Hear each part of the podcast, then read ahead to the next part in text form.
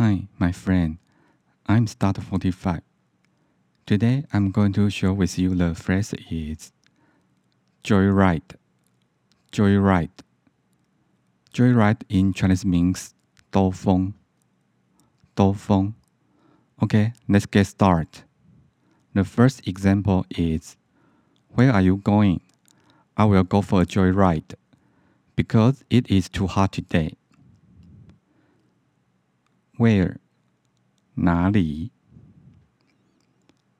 Go for 去 Joyride 兜风 Because 因为 Too hot 太热 Today 今天你现在要去哪里？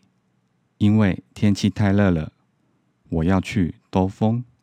OK，again，你现在要去哪里？因为天气太热了，我要去兜风。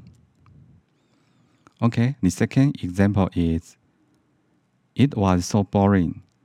We decided to go out for a joyride on our bikes. Boring. 无聊。We 我们 decide 决定。Go out 出去。Joyride 兜风。Our 我们的。Bike 脚踏车。真的好无聊，我们决定骑脚踏车。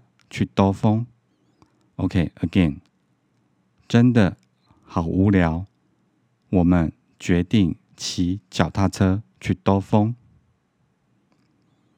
The final example is, "Calm down, you are making me mad. Let's go for a joyride." Calm down，冷静。Make，制造。Made。生气，or you can say 逼疯。Let's 咱们 joyride 兜风。冷静，你快要把我逼疯了。我们去兜风吧。OK，again。冷静，你快要把我逼疯了。我们去兜风吧。